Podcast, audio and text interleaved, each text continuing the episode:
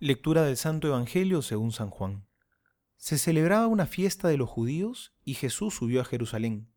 Junto a la puerta de las ovejas en Jerusalén hay una piscina llamada en hebreo Betzata, que tiene cinco pórticos.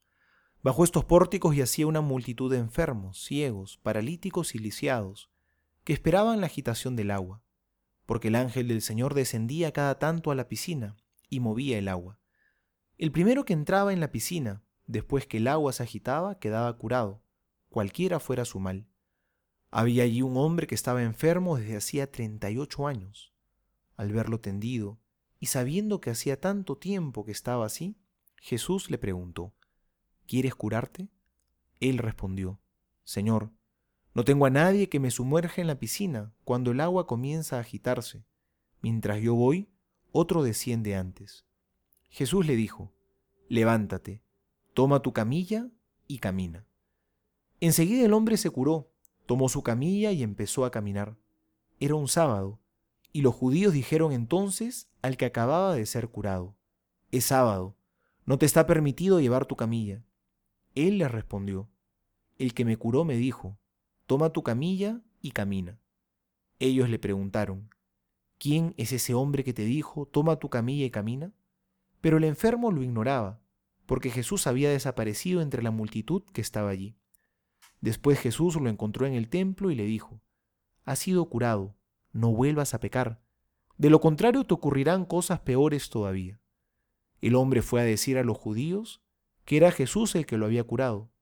Ellos atacaban a Jesús porque hacía cosas en sábado. Palabra del Señor, gloria a ti, Señor Jesús. Las curaciones de Jesús siempre vienen cargadas de un simbolismo más profundo. El Señor cura el cuerpo y quiere mostrarnos al mismo tiempo que Él es el portador de una curación más profunda aún. Él nos cura del pecado. Y en las enfermedades que Jesús va sanando, nos muestra distintas facetas del pecado del que nos quiere liberar. Por ejemplo, cuando Jesús curaba a los leprosos, nos mostraba cómo el pecado es como una lepra que va destruyendo nuestra humanidad cuando cura a un ciego, nos muestra cómo el pecado nos cierra los ojos a la luz de la verdad, que es Jesucristo. Hoy el Señor cura a un paralítico, alguien que no se podía mover, y nos quiere mostrar de esta manera una nueva dimensión del pecado. El pecado también es como una parálisis. En un sentido podemos decir que paraliza nuestro corazón. El pecado va haciendo que nuestro corazón sea cada vez menos capaz de amar, más egoísta, tibio, perezoso y lento para lo espiritual. El pecado nos hace menos disponibles para amar y para servir, menos disponibles para entregarnos.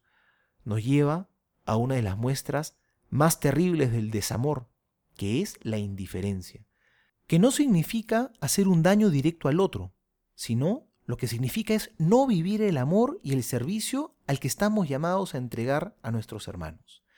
El Papa Francisco Hace un tiempo nos hablaba de la globalización de la indiferencia. Esta es una actitud muy triste, que ha alcanzado escalas mundiales, que es un signo de esa parálisis del corazón. No cedamos, queridos amigos, a la indiferencia frente a Dios y frente al hermano que nos necesita.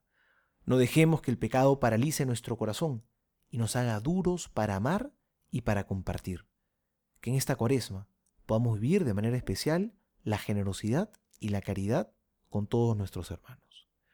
Soy el Padre Juan José Paniagua y les doy a todos mi bendición en el nombre del Padre y del Hijo y del Espíritu Santo. Amén.